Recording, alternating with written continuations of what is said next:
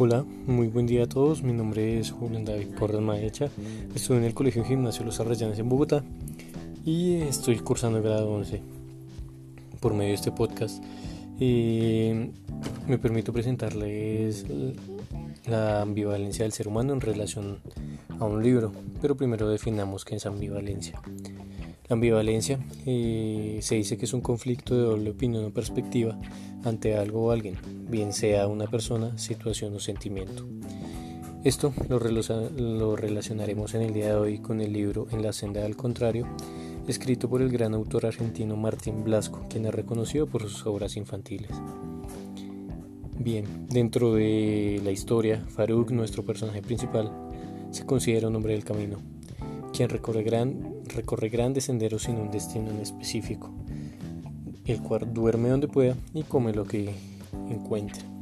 Sin embargo, en la historia eh, dura muchos días sin comer, por lo tanto empieza a tener alucinaciones.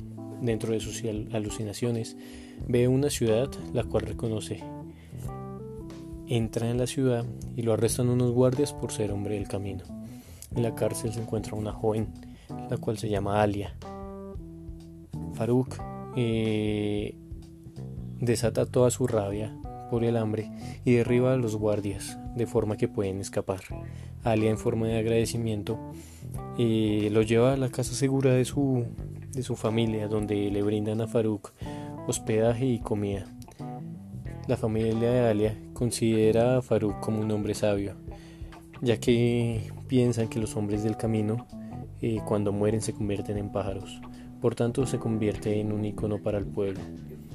Farouk eh, guía al pueblo hacia su rebelión contra el rey que los tiene oprimidos.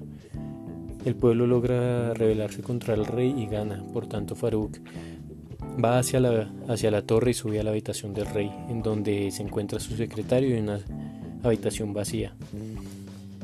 Le pregunta al secretario que dónde está el rey sin embargo, este le recuerda a Farouk que hace 20 años él mismo le había pedido que no revelase que él se iba a ir, ya que quería ser un hombre nuevo.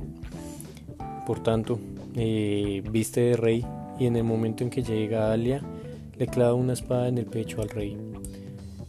Alia pregunta al secretario por Farouk y este le dice que se ha convertido en un pájaro. Y dado esto, eh, Dentro del libro se cumple el objetivo de todos, el pueblo liberado, el rey ser un hombre nuevo y Farouk encontrar el sentido de su vida.